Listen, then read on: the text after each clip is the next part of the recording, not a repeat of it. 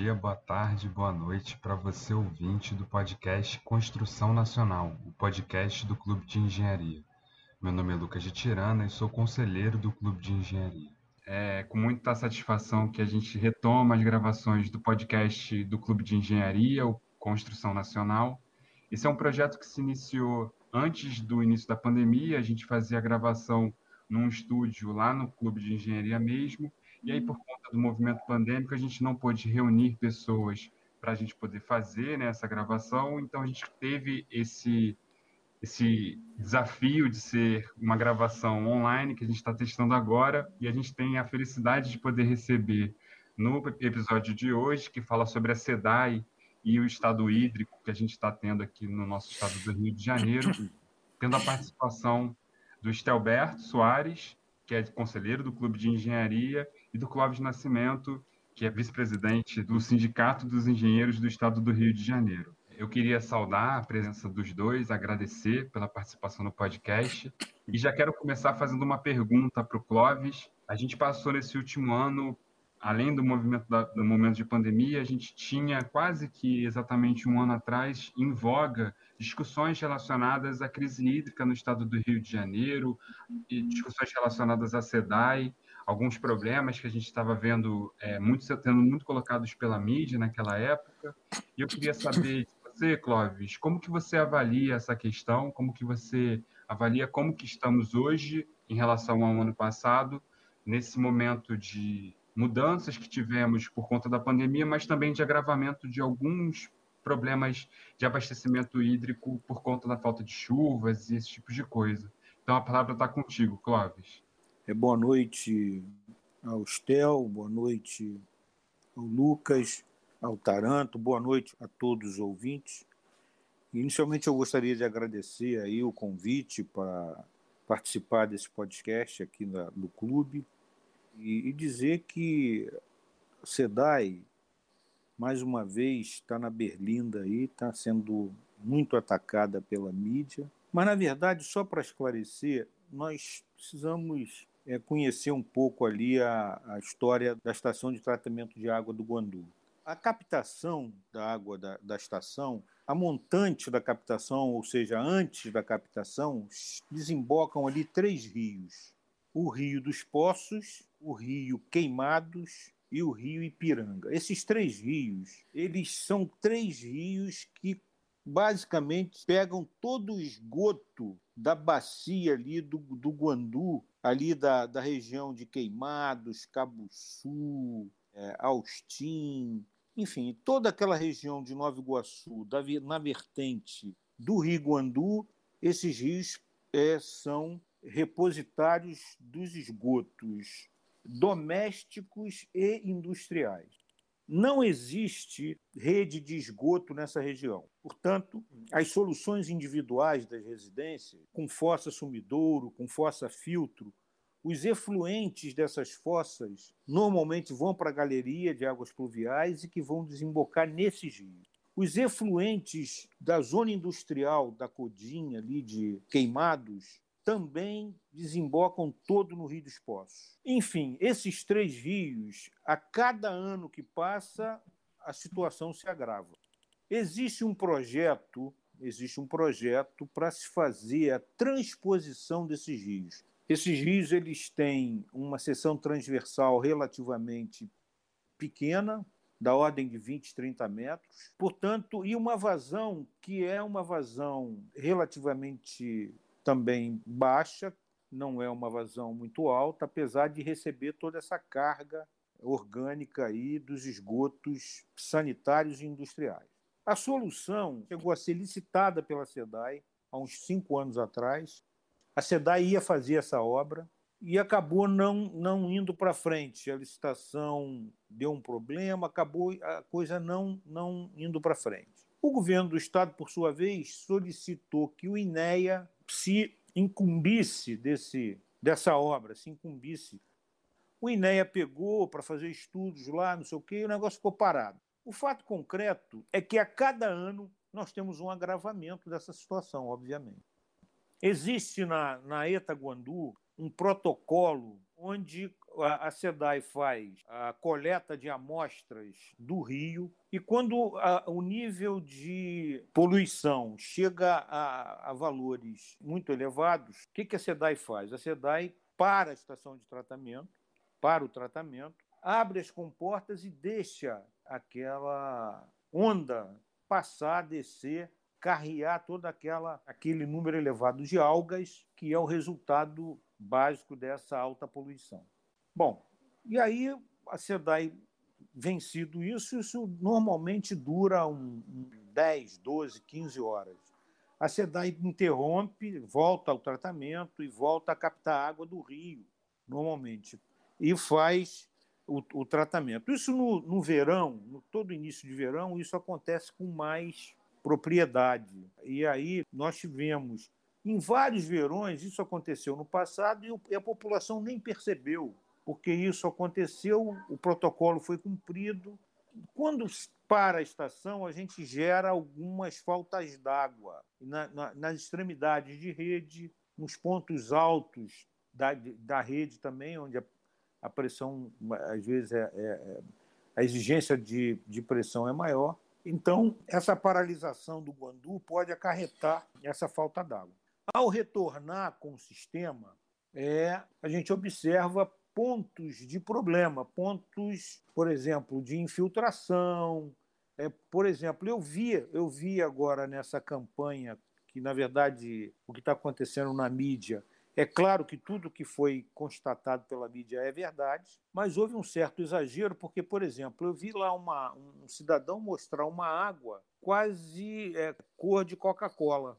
Imagine se uma água daquela sai do Guandu daquele jeito. O Rio de Janeiro estava em polvorosa.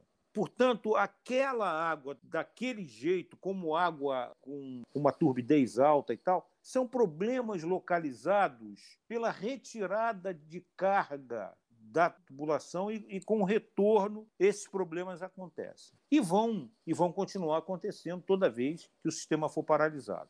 Agora, aí a, a, mídia pegar isso e fazer uma campanha contra a SEDAI, olha a água que está saindo do Guandu, não é verdade isso. Não é, não é verdade. A água que sai do Guandu é uma água dentro dos padrões de potabilidade exigidos pela Organização Mundial da Saúde. Vocês vejam que as Olimpíadas aconteceram aqui no Rio de Janeiro e o Guandu recebeu uma comissão do Comitê Olímpico para testar as condições da água.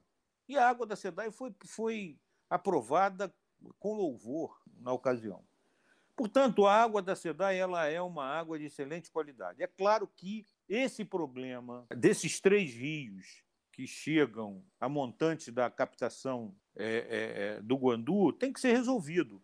A SEDAI retomou, avocou para ela de novo esse projeto, e fizeram, já, já fiz, atualizaram o orçamento e, e, e, e vão licitar. Essa obra vai ser realizada. Uma vez realizada essa obra, ou seja, eles vão barrar o rio, os três rios, e vão fazer uma transposição para jusante, para depois da tomada d'água. E aí, isso aí vai, esse problema vai, não vai existir mais, com absoluta certeza. Obviamente que nós vamos ter que fazer também o trabalho de implantação do sistema de esgotamento sanitário nas regiões de Nova Iguaçu, de Cabuçu, de Queimados, de Austin, de, enfim, de toda aquela região que, que concorre para esses três rios. E aí, aí sim, vamos ter, uma vez os esgotos coletados, tratados e, a, a, e o destino final é, adequado, nós não teríamos mais nenhum problema dessa, dessa natureza. Isso, portanto, é uma coisa importante e fundamental. Agora, essas, essas coisas elas se complementam.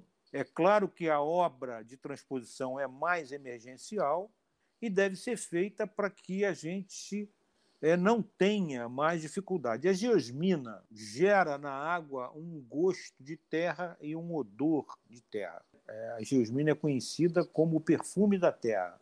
Portanto, agora a geosmina ela não é maléfica à saúde. Ela não é maléfica à saúde. E dessa vez ela, te, ela foi ela, ela é, foi constatado geosmina na água, mas em, em, em, situações bem menores que no verão do, do outro ano, quando, por incúria de uma decisão errada do presidente daquela época da SEDAI, ele não permitiu que o Guandu fosse paralisado e nós tivemos aquela catástrofe que foi em 2019, no verão de 2020 ou 2019, nem me lembro mais, 2019, 2020, acho que foi 2020. Não, foi 2019, com certeza, foi 2019. É, agora, a chuva ela também é muito desejada por todos nós para que os mananciais se restabeleçam. Né? Se a gente tiver. E nessa época do ano, a gente normalmente tem é, uma, uma, um nível de chuvas bem interessante que, aten, que tem atendido, que tem recuperado os nossos reservatórios, é, colocado o reservatório em níveis bem suportáveis. A, a, estiagem de agosto é que é perigosa. Você fica, nós ficarmos um, um período grande sem chuva é que é mais complicado. Mas eu acredito que, em linhas gerais, o, o Lucas, era isso que eu gostaria de falar. Nós precisamos, portanto, fazer a obra de transposição dos rios e, simultaneamente, dar início ou é, retomar a, a, implantação do sistema de esgotamento sanitário dessa daquela região.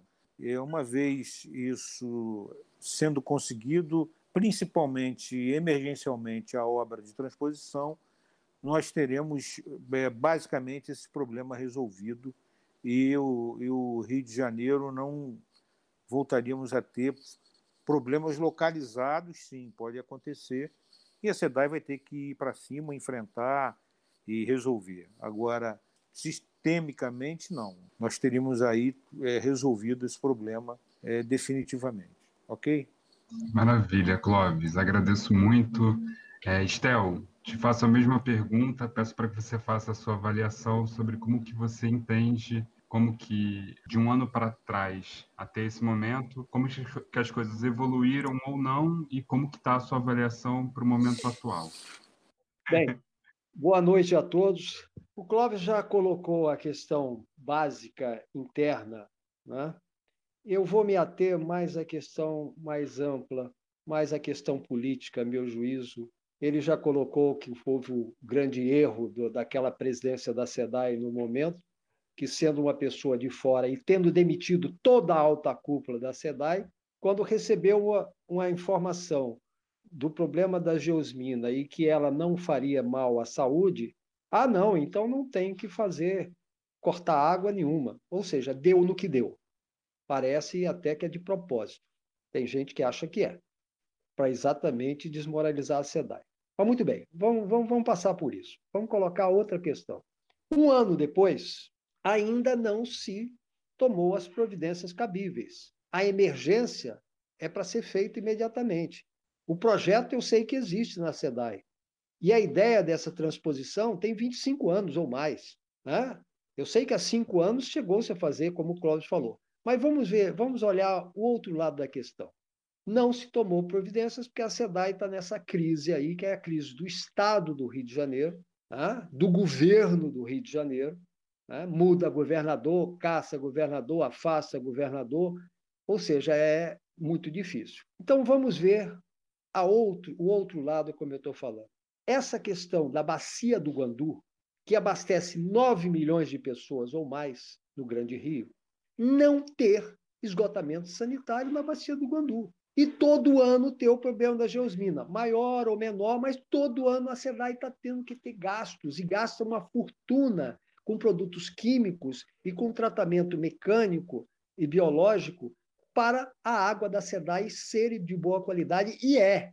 Mas por que não fazem nada na bacia do Guandu? Vontade política, prioridades. Não é prioridade. Por exemplo, para a Olimpíada, qual foi a prioridade? A Barra da Tijuca. O Guandu? Não, deixa para lá. Vamos fazer, porque tem que reduzir a contaminação nas, nas lagoas da Barra, o que é correto. Agora, em termos de prioridade, é um absurdo. 9 milhões de pessoas sendo abastecidas pela água do Guandu e a contaminação lá. E agora, qual é o projeto realmente para aquela área da bacia do Guandu? vai fazer a emergência, fazer a transposição dos três rios, mas o fundamental é toda a região estar tá saneada. e não a Barra da Tijuca. O que não quer dizer que as lagoas da Barra têm que ser polidas, não. Mas prioridade seria a bacia do Guandu. É abastecimento da cidade. E é uma fortuna que a SEDAE gasta com produtos químicos, etc. Então, essa é a principal questão, a meu juízo. Porque, em termos de recursos hídricos, né, nós temos, na verdade, um, um ponto forte e um ponto fraco. O ponto forte é que nós temos o rio como, como Paraíba do Sul e nós fazemos a transposição da serra. Né? O ponto fraco né, é que exatamente é só o Paraíba do Sul, praticamente, né? porque senão o Guandu não existiria se ele não recebesse a água do Paraíba do Sul. Nesse aspecto, nós temos que ficar sempre prestando atenção em como está o Paraíba do Sul. E no, no, no, no verão, no outro verão, aí nós vimos o que aconteceu, né? Quando houve uma seca no verão, chegou em agosto, a coisa complicou. Tivemos que reduzir, se não me engano, de 140 metros cúbicos por segundo a água que sai do, do, do Paraíba do Sul para o Guandu para 110, né? para o Guandu ainda continuar a abastecer. Só que isso ocasionou o quê? A língua salina no Guandu entrou, ou seja, a água que desce pelo Guandu, passa pela estação de tratamento e, e continua pelo Guandu e vai para o mar, como chegou menos água, o mar entrou mais. Estou falando isso para aqueles que não são da área. Isso implicou em quê? Em N problemas para as indústrias das áreas que captavam água doce e passaram a captar água salobra. Ou seja, a questão é muito mais complicada, mas é preciso ter vontade política e pensar o que é prioridade. Essa é a grande questão. Então, a participação, agora eu vou colocar, para fechar essa minha intervenção, a questão fundamental é se ouvir a sociedade, ter meios para a sociedade, a sociedade civil, conseguir pesar nas decisões para a decisão das prioridades. O que é prioridade? Essa é a grande questão. A questão é política, é, na verdade, vontade política, não é técnica, Soluções técnicas você tem, depende do, dos recursos, etc. Você soluciona ou menos ou mais. Agora, a questão é vontade política. Você tem que definir o que é prioridade. É por aí. A gente pode falar cinco dias sobre essas questões, mas eu vou terminar, vou ter falar parar aqui e depois a gente continua. Maravilha, Estel. Eu queria, inclusive, Estel, aproveitar essa, essa sua intervenção, porque a, a próxima pergunta ela gira um pouco em torno disso. A gente percebeu recentemente no processo de licitação da SEDAI, de privatização da SEDAI, que foi aberto pelo governo do estado, uma previsão orçamentária para a universalização do esgoto sanitário que giraria em torno de 31 bilhões de reais. E o governo vinha apresentando isso como a maior obra de infraestrutura do ponto de vista de saneamento né, no país. Além disso, o governo estava prevendo que, com a privatização, ele tivesse uma recuperação de 6,8 bilhões ainda no ano de 2021, sem que, de fato, alguns projetos relacionados à privatização, como, por, por exemplo, a própria universalização do esgotamento, fosse caminhando. Então, eu queria fazer uma, a próxima pergunta, tanto para você quanto para o Clóvis, você começando a responder, sobre como que você avalia a questão da privatização da SEDAI enquanto um, uma proposta de solução para o problema objetivo que a gente tem no estado do Rio, tanto de esgotamento quanto de abastecimento de água. Vejamos. Privatização da SEDAI. A princípio, está se tornando irreversível, porque com todos esses problemas, com todo esse desgaste, está né, tá se tornando irreversível. Mas a privatização da SEDAI, vejam bem vocês, como é uma faca de dois gumes, é o N gumes. Consta do projeto do BNDES né, a divisão do Estado, onde você teria, junto com cada área a ser licitada, você teria uma área de alta renda e uma área de baixa renda. Vou dar um exemplo aqui. A Barra da Tijuca, quem ganhasse a Barra da Tijuca receberia também Belfor Roxo e Mesquita. Vou dar um exemplo. Né? Para poder ter recursos de um para investir no outro. Né? É o que nós hoje temos subsídio cruzado. Né? Você é 80 e tantos por cento da arrecadação da SEDAI é Zona Sul, Zona Oeste, Barra da Tijuca, Tijuca, essa área toda dentro do Rio de Janeiro, e em outros municípios não arrecada, arrecada mínimo. Então é o chamado subsídio cruzado. Mas vejam, vejam bem, então, quando você resolve privatizar com esse modelo, privatizar apenas a distribuição e a coleta de esgoto. Você não está privatizando a produção, por exemplo, de água do Guandu. O Guandu, até segunda ordem, não sei se mudaram mais alguma coisa. O Clóvis me, me, me, alerte depois. Mas a hoje é o Guandu continuará com a SEDAI. A SEDAI continua a empresa, onde ela vai produzir a água que vai ser vendida para os concessionários nos diversas áreas. Então, o que acontece com isso? Ora, uma maravilha, oitava maravilha do mundo. Depende. Eu, pessoalmente, sou contra qualquer esquema de privatização de água. Água, para mim, é vida. Vida não se privatiza, né? nesse aspecto comercial falando. Mas muito bem. Então, veja bem. Você fala, então dizem que vai ser uma maravilha, que realmente vai se colocar água em todos os lugares. Que situação? Por exemplo, das favelas. Nós temos 1 milhão e 700 mil habitantes em favela do Rio de Janeiro. Você tem 800 mil habitantes dentro do município do Rio. Não estou falando do, do, da Baixada. Dentro do município do Rio tem 1 milhão e 700 mil habitantes, 1 milhão e 600 para o lado, é, em favela. Tem 800 mil em loteamento clandestino irregular. 2 milhões e meio. Passou. Tudo bem. Aí você fala, bem, agora, com essa privatização milagrosa, vão entrar e fazer realmente a distribuição de água, a coleta de esgoto adequadamente nessas áreas, que são as áreas carentes, as áreas prioritárias. Aí você vai ver o, lá o projeto. O projeto diz realmente que é importante, é do concessionário fazer a, o investimento dentro das áreas de favela. Mas tem dois itenzinhos que são fundamentais desde que a área tenha sido urbanizada, olha só, e não haja problema de segurança. O que, que significa isso? O governo vai ter que entrar antes para fazer a urbanização e vai ter que negociar com o tráfico, com a milícia, com o diabo a quatro. Por quê? Ou seja, escancarou a porta. Escancarou a porta para não entrar nas áreas que são exatamente a prioridade.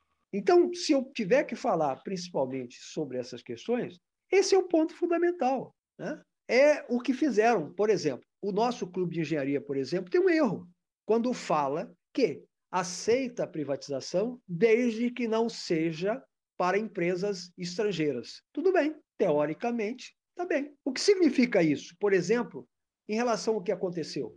A AP5, área de planejamento 5, que são 22 bairros de Deodoro a Santa Cruz, 1 milhão e 700 mil pessoas, foi entregue numa concessão pelo Eduardo Paes no seu primeiro governo a, a Odebrecht, Odebrecht Ambiental.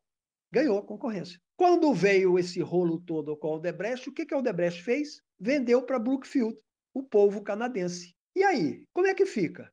Quando você diz, não, pode ser para empresa nacional, e você vai impedir, tem que ter, então, um item lá que impeça a venda para multinacional. Ou seja, os esgotos da AP5 estão hoje na faixa de lucros da Brookfield, que é o, o, o, povo canadense. Eu, pessoalmente, acho, sempre disse, defendo a empresa pública. Agora, eu admito que é difícil defender a SEDAI, porque rebentaram com a administração da SEDAI há muitos anos atrás. A SEDAI era massa de manobra política, de troca política dos governadores. E aí a SEDAI foi perdendo condições. Não conseguia investir, investir o que ela ganhava, o que ela re, recuperava, nela mesma, ia para a Caixa Única do Estado. Então, rebentou com a empresa. Ela agora está em melhores condições. Mas, fundamentalmente, eu não vou me alongar muito mais, a gente pode, como eu disse, falar cinco dias aqui. Essa é a questão principal. Ou seja, eu não acredito em empresa pública que não seja, aliás, eu não acredito é, no saneamento com empresa pública, porque ela só vai atuar em áreas que tenham retorno. Não vai investir onde não vai ter retorno. E nas áreas carentes é muito difícil ter retorno. O mundo já mostrou todas as áreas que foram privatizadas pelas empresas, as empresas atuaram enquanto tiveram retorno. Não entraram nas áreas que não ia dar retorno. E aí voltou para o Estado. E é o que vai acontecer aqui, não tenho nenhuma dúvida. É isso aí. Então, é só, desculpa, é que essa sua última frase, eu acho que você se confundiu. Você falou que não acredita em empresa pública porque só atuaria em, em áreas com retorno. E imagino que você É, empresa privada, privada, claro. É claro, troquei as bolas aí. Troquei as bolas. Eu não, não acredito em empresa privada por causa pelo exemplo que nós temos pelo mundo. atuando nessa área. Elas atuam enquanto podem ter lucro. Quando o lucro é mínimo, ela não vai entrar. Se ela sabe que não vai ter retorno, não vai entrar. Então, essa é a questão. Perfeito, perfeito. Muito obrigado, Estel. É, Clóvis, te faço a mesma pergunta. Como que você avalia a questão da privatização da SEDAI é, no cenário atual e nesses últimos anos que a gente vem debatendo a questão e também do ponto de vista do retorno de investimentos que se propõe né, no plano de privatização, como que isso pode ser benéfico ou não para a população? Está contigo a palavra. Então, é... inicialmente eu queria dizer que eu sou absolutamente contra a privatização de empresa pública, principalmente de empresas que atuam no abastecimento público de água e de esgotamento sanitário. Como bem disse o Estel, água é vida, água é saúde e, portanto, água não é mercadoria. Água é um meio de vida para, o cidadão. O cidadão é, necessita de três elementos fundamentais à sua existência: o oxigênio do ar que nós respiramos, a energia extraída do alimento e a água. Se faltar um dos três, o cidadão falece. Portanto, não dá para privatizar um setor tão fundamental ao povo. Eu não estou querendo dizer com isso que não tenha espaço para iniciativa privada. A iniciativa privada tem espaço nas áreas de obra, nas áreas de projeto, dos grandes projetos, nas áreas de serviço, agora jamais na gestão, jamais na gestão.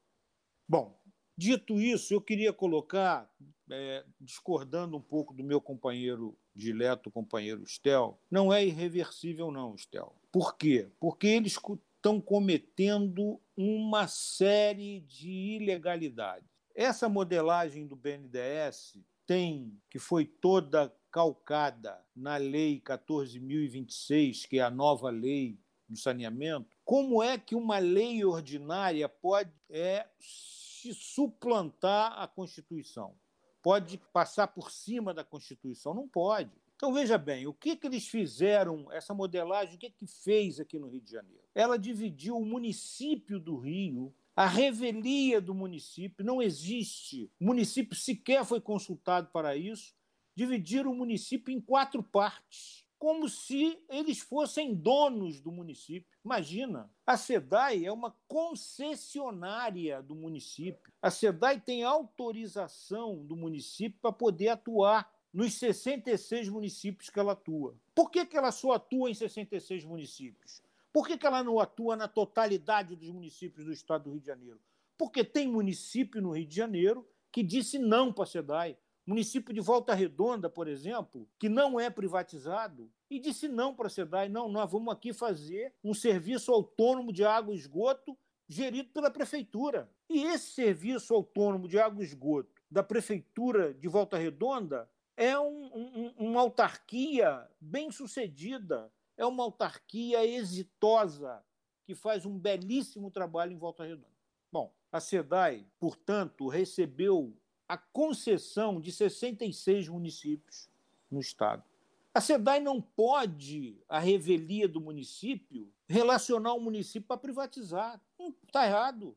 Eu ontem fui procurado pelo prefeito de Talcara pedindo ajuda que ele não vai aceitar que o município de Talcara seja incluído em qualquer situação de privatização. Ele falou que tem um contrato de programa com a SEDAI e que quer que a SEDAI cumpra esse contrato. Se a SEDAI não puder cumprir, ele vai dar outra solução, mas ele não vai privatizar o abastecimento de água e esgotamento sanitário no município de Talcara. Isso é um exemplo. A, a, a Prefeitura de Paraíba do Sul, a mesma coisa. Então, é, é, o município do Rio, por outras razões, o Crivella, quando ainda era prefeito, questionou o fatiamento não é? Porque na verdade o Crivella estava querendo ter um direito aos recursos que a iniciativa privada vai oferir. Ele queria que o município do Rio, ao município do Rio, fossem destinados também um quinhão para o município do Rio e, portanto, ele entrou na justiça questionando o fatiamento. A, a Assembleia, a Assembleia não, a Câmara de Vereadores do município do Rio sequer foi comunicada. Ela não tem, não, não existe lei autorizativa municipal autorizando esse fatiamento. Portanto, isso é, uma, é, uma, é, um, é um equívoco dessa modelagem do BNDES. Outro equívoco da modelagem do BNDES é eles estabelecerem o valor do metro cúbico da água tratada que vai sair do Guandu, sem ter com isso uma planilha de custos que a SEDAI.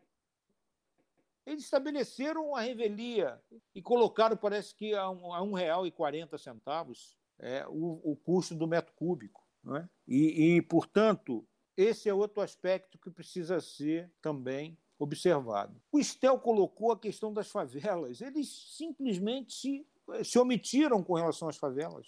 Se a gente pegar o histórico das privatizações, é, é, vamos, vamos, pegar as gerais, vamos pegar mais o que, o que aconteceu com as barcas é, é, recentemente. Os caras começaram a ter prejuízos que devolveram para o Estado problema das barcas. Vamos pegar o, o que fez a, a empresa de trens do Rio de Janeiro. Começou a ter prejuízo, baixou o número de, de atendimento à população. Portanto, a única, a única pedra de toque da iniciativa privada é o lucro.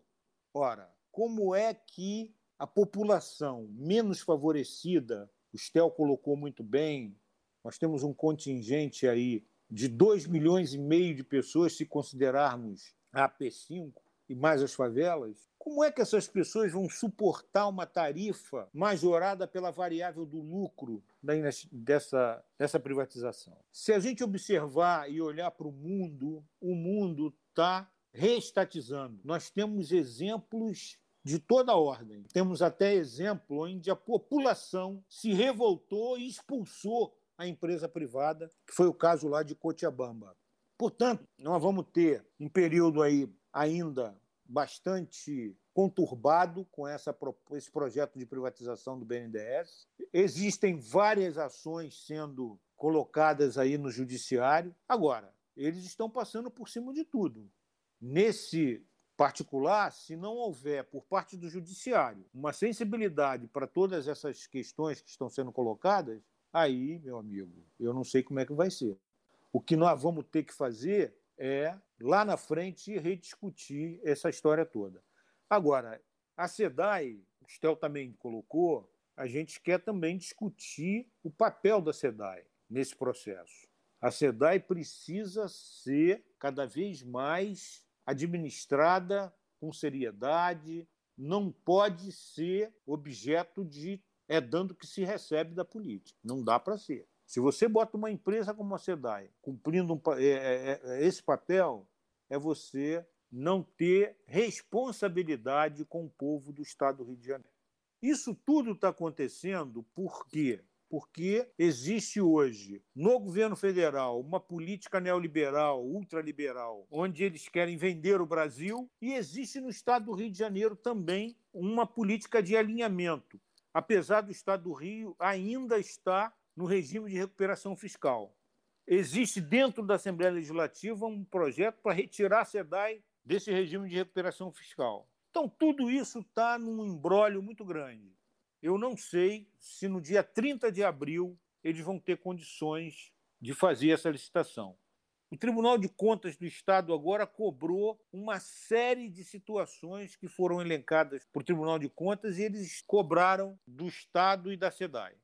Então, é, essa história toda está ainda muito, eu diria, num contexto complicado, sabe? É, portanto, eu não daria como favas contadas como irreversível esse processo de, de privatização da SEDAI, ainda não.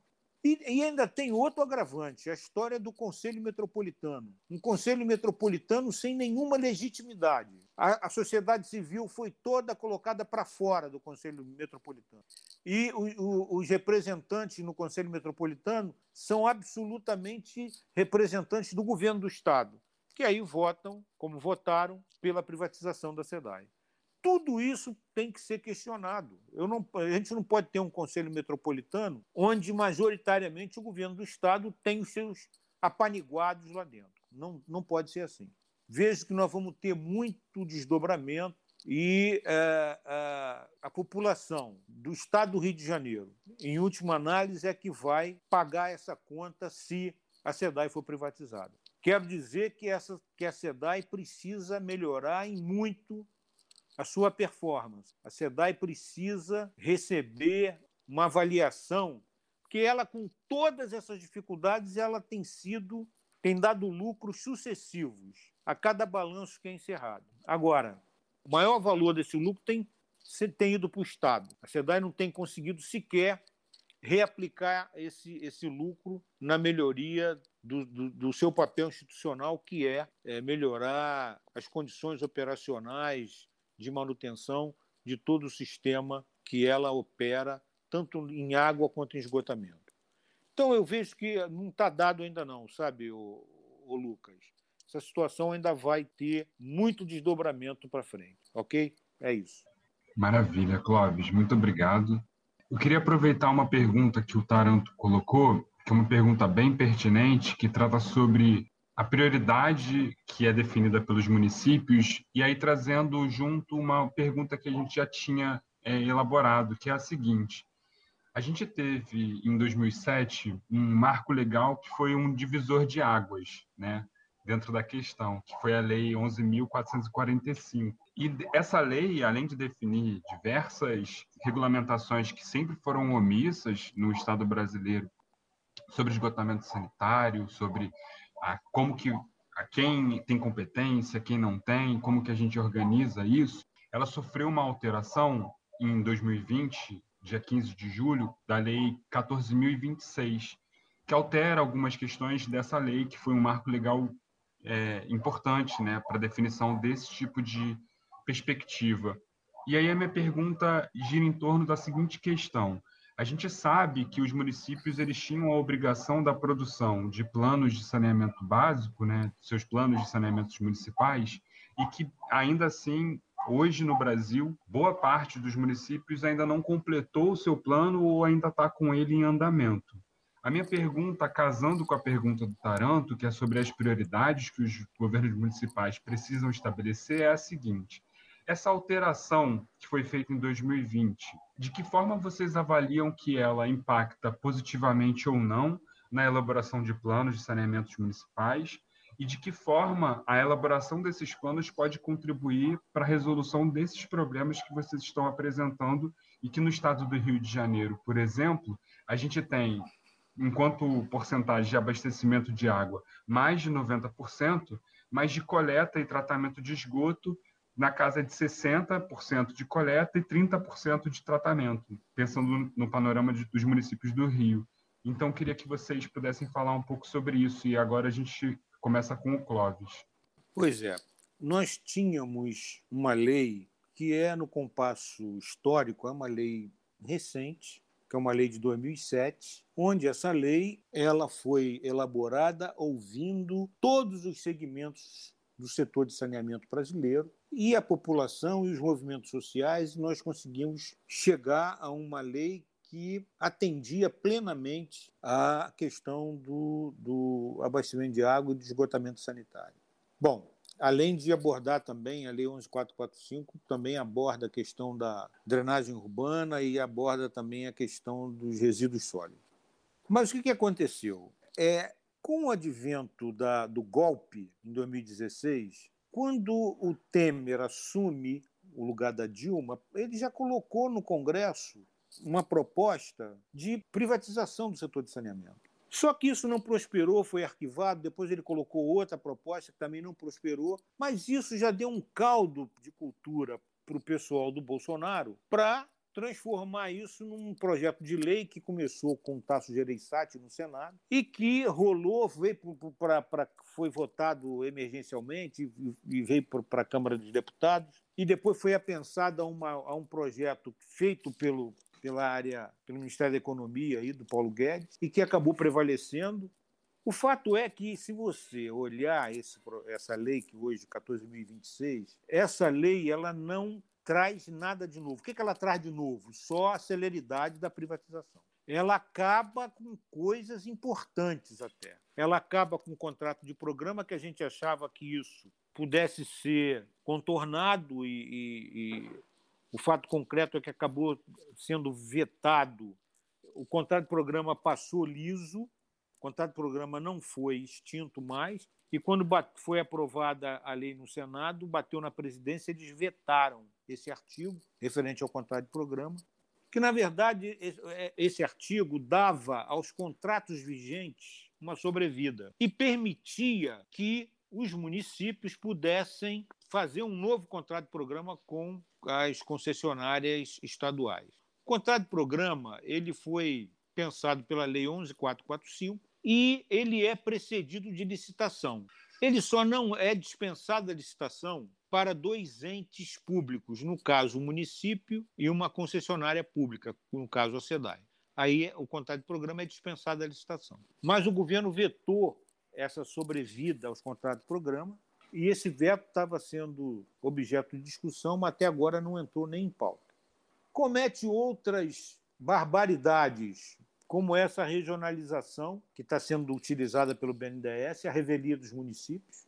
Isso tudo vai ser judicializado, eu não tenho nenhuma dúvida. Portanto, essa lei, é, é, ela, o, o plano municipal de saneamento não é dessa lei, a Lei 11.445 previa os planos municipais e o Plan SAB, que é o Plano Nacional de Saneamento, que é de 2013, portanto, foi feito ontem. Eles simplesmente ignoraram, porque está tá contemplado lá os planos municipais na, na, no Plan SAB e na 11445. Então não tem novidade nenhuma nesse processo, sabe? A, a, a novidade que tem é a celeridade das privatizações. Eles chegaram ao cúmulo, nessa lei 14.026, de, não sendo inéditos, porque a ditadura militar já havia feito isso, dizendo, colocaram lá que o município que não se alinhar às privatizações não terá acesso aos recursos do governo federal. Está escrito em um dos artigos da Lei 14.026. Portanto, isso é uma perversidade para com o povo brasileiro. Eu não, não vejo nenhum ganho os neoliberais empedernidos, os ultraliberais, os privatistas acham a lei maravilhosa. Claro, a lei veio dar a eles tudo que eles queriam. Então, eles consideram a lei maravilhosa. Nós que defendemos que água não é mercadoria, que água é um bem público, que água é um, é um item fundamental da saúde de cada cidadão, não concordamos com isso. É isso aí, então, o Lucas. Perfeito, Clóvis. Muito obrigado. Estel, está contigo a palavra. A ideia é que você aborde o mesmo assunto e faça suas contribuições. Então, vejam bem, o Clóvis já colocou a questão no geral, mas eu quero me, me ater principalmente a essa questão final, que é, a meu juízo, o motivo e a coisa mais importante dessa alteração, dessa lei 14026, que é exatamente a exigência de que os municípios abram para a iniciativa privada sob o tacão de não receber dinheiro. É o que a ditadura fez numa época, né? E agora eles pura e simplesmente colocaram isso de novo. Ou seja, quem não tiver, não se adaptar, pura e simplesmente não terá recurso. Se a gente não resolver essa questão de verdade, e é o que o Clóvis está falando, a questão da judicialização em todos os níveis. Né? Vai ser judicializado. Alguns vão aceitar, outros vão aceitar, e alguns não vão aceitar, e vai ficar uma briga desgraçada nesse negócio. Enquanto isso, podemos ter um, um plano realmente nacional de saúde pública, porque saneamento é saúde pública. Saneamento é prevenção de doenças. Essa é a questão fundamental. Nós estamos no meio de uma pandemia onde tem gente que não tem água em casa, como é que vai lavar a mão? Né? Como é que vai tomar banho adequadamente? Ou seja, saneamento é saúde pública, saneamento básico é água, esgoto, lixo e drenagem. Mas nós estamos falando de saneamento ambiental, é qualidade de vida. Então vejam bem, essa é a questão principal. Nós temos que estar preparados. Quando eu disse me parece irreversível, eu espero que não seja, né? Eu espero que não seja irreversível. Mas nós temos que estar preparados para lutar, porque nós sabemos, e o Léo Heller, que é o nosso o relator da ONU para esgoto, água e esgoto, o Léo colocou claramente, deu todas as cidades do mundo, os estados do mundo, onde a coisa voltou. Foi, privat, é, foi privatizado teve que voltar. Por quê? Porque nas áreas privatizadas eles foram até onde podiam estar lucro. Dali para frente, claro. Imagina um acionista de uma empresa que está recebendo seus dividendos e de uma hora para outra falava assim: agora nós vamos fazer um investimento é, em Belfort Roxo. Qual vai ser o retorno? Ah, não vai dar para tá, investir. Ah, peraí, peraí, peraí. Se eu fizer isso como gestor da empresa, o acionista me demite. Então é, é óbvio, né? Não há o que conversar quanto a isso. Ninguém vai entrar. Então o Estado vai ter que entrar. Vai ter que entrar dinheiro do BNDES, vai ter que entrar fundo perdido. Etc. Poderão entrar. Mas se for assim, ninguém vai entrar. Não é essa maravilha que estão dizendo. Então, fundamentalmente é isso. Eu acho que nós temos que manter a nossa luta, mas fundamentalmente mostrando a coerência, né? os dados que nós temos. Então, eu não acredito em Papai Noel, Coelhinho da Páscoa, e muito menos de que isso vai alcançar as metas que dizem. Porque uma coisa é uma coisa, eles vão ter o lucro durante quanto tiverem e ficarão. Agora, alcançar as metas que dizem, porque em 2030 terão investido não sei quanto, porque em 2040, etc, etc, nós não acreditamos nisso, porque isso é impossível nas condições nossas. É isso aí. Obrigado, Estel.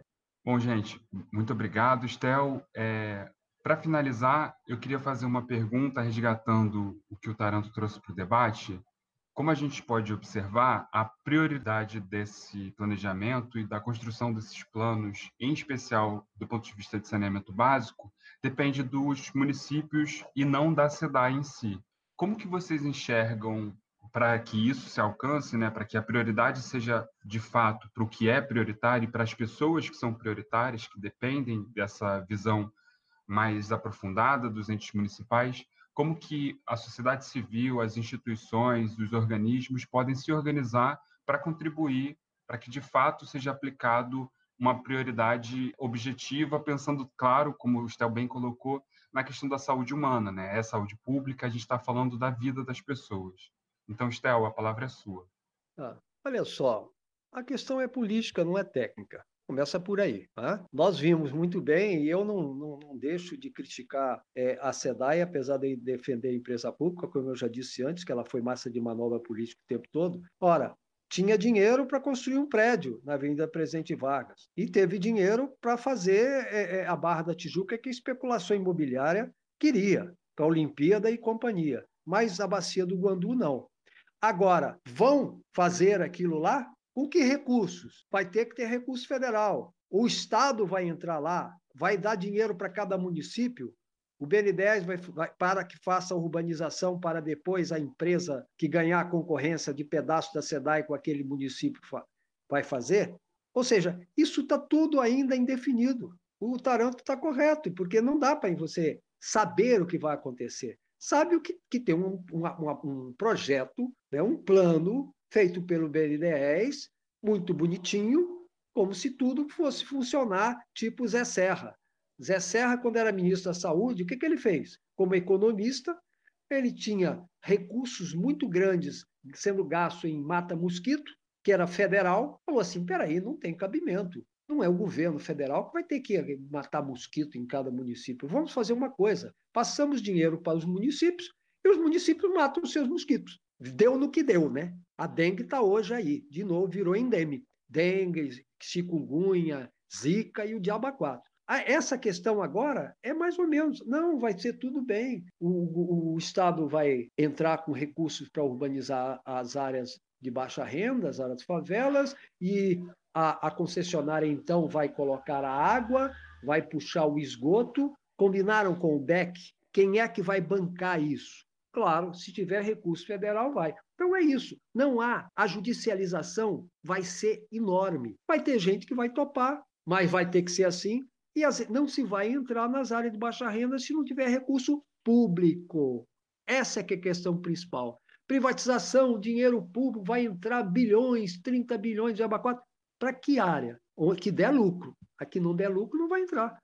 Então a questão é essa, Taranto. Não há garantias desse tipo de coisa, porque muita água ainda vai correr. É isso aí. Maravilha, Te agradeço.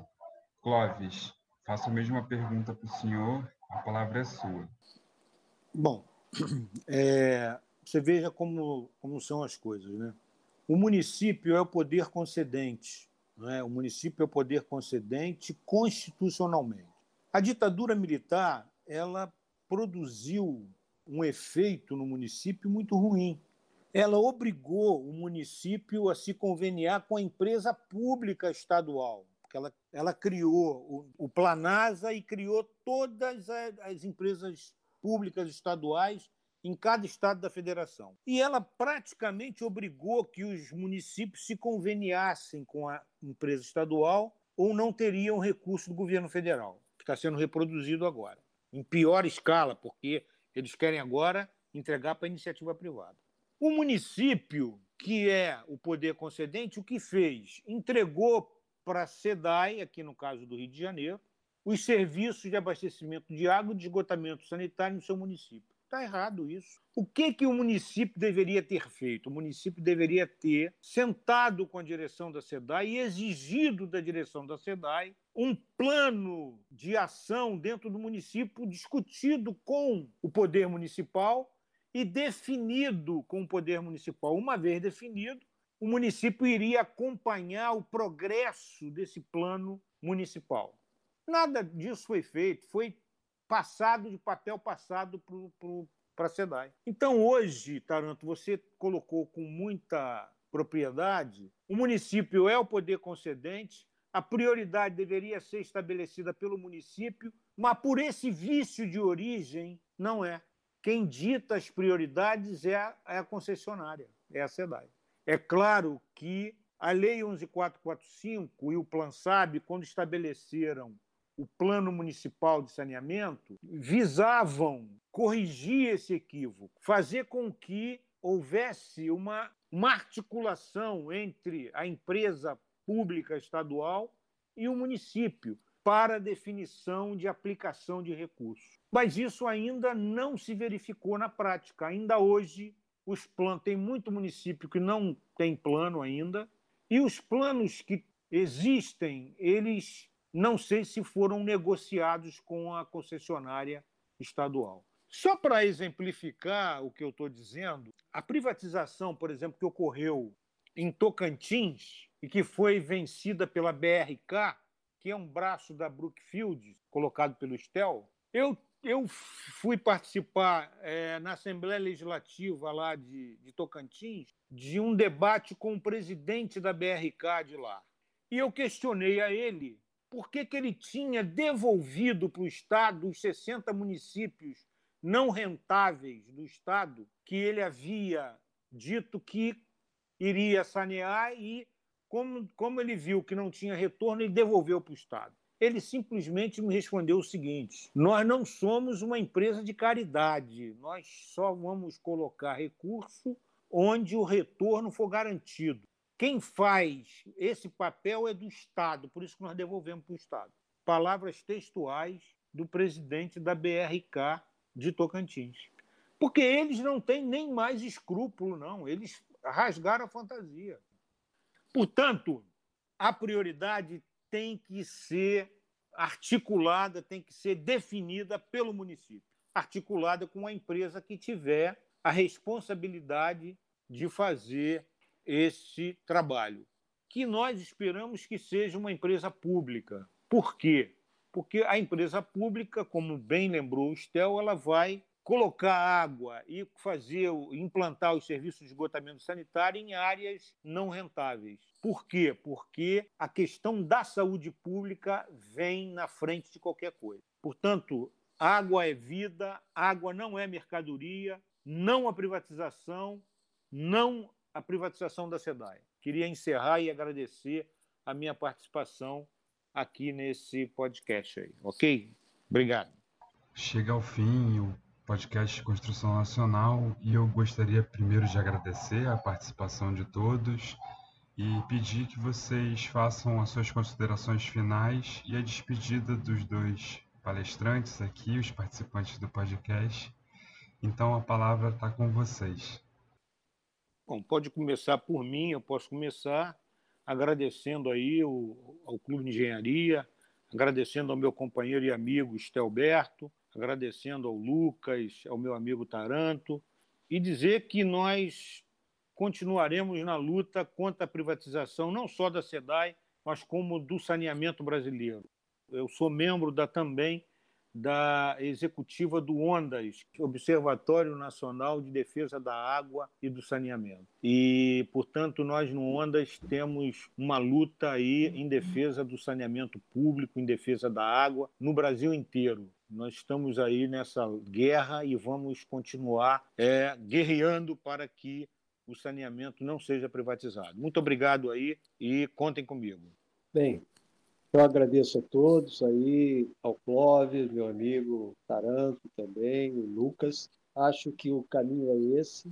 Nós temos que discutir os problemas, é, que as informações corram para que as pessoas possam realmente saber o que está acontecendo. Agora, não tenho nenhuma dúvida que a questão não é técnica, a questão é política, que, portanto, com esses dirigentes que nós temos eleito para os governos, a maioria nessa linha, nós não vamos ter a solução para as áreas mais carentes. A questão é política. Nós temos que pensar politicamente e nos unir em todas as áreas, entidades e grupos possíveis para participar, para pressionar, para que as prioridades sejam verdadeiramente as prioridades. Muito obrigado a todos. Agradeço a participação de todos e quero lembrar que temos um e-mail do podcast que é construçãonacional@clubedeengenharia.org.br, onde vocês podem enviar críticas e sugestões. Pedimos que vocês nos sigam nos nossos perfis sociais no Facebook, facebook.com/barra Construção Nacional e no Twitter e Instagram, arroba Construção Nacional, sem cedilha e sem tio. Pedimos também que vocês sigam os perfis sociais do Clube de Engenharia. No Facebook é facebook.com/barra clube de engenharia, no LinkedIn, linkedin.com/barra company barra clube de engenharia, separado por hífens, no Twitter, arroba clube de engenharia e no Instagram, arroba clube de engenharia do Brasil.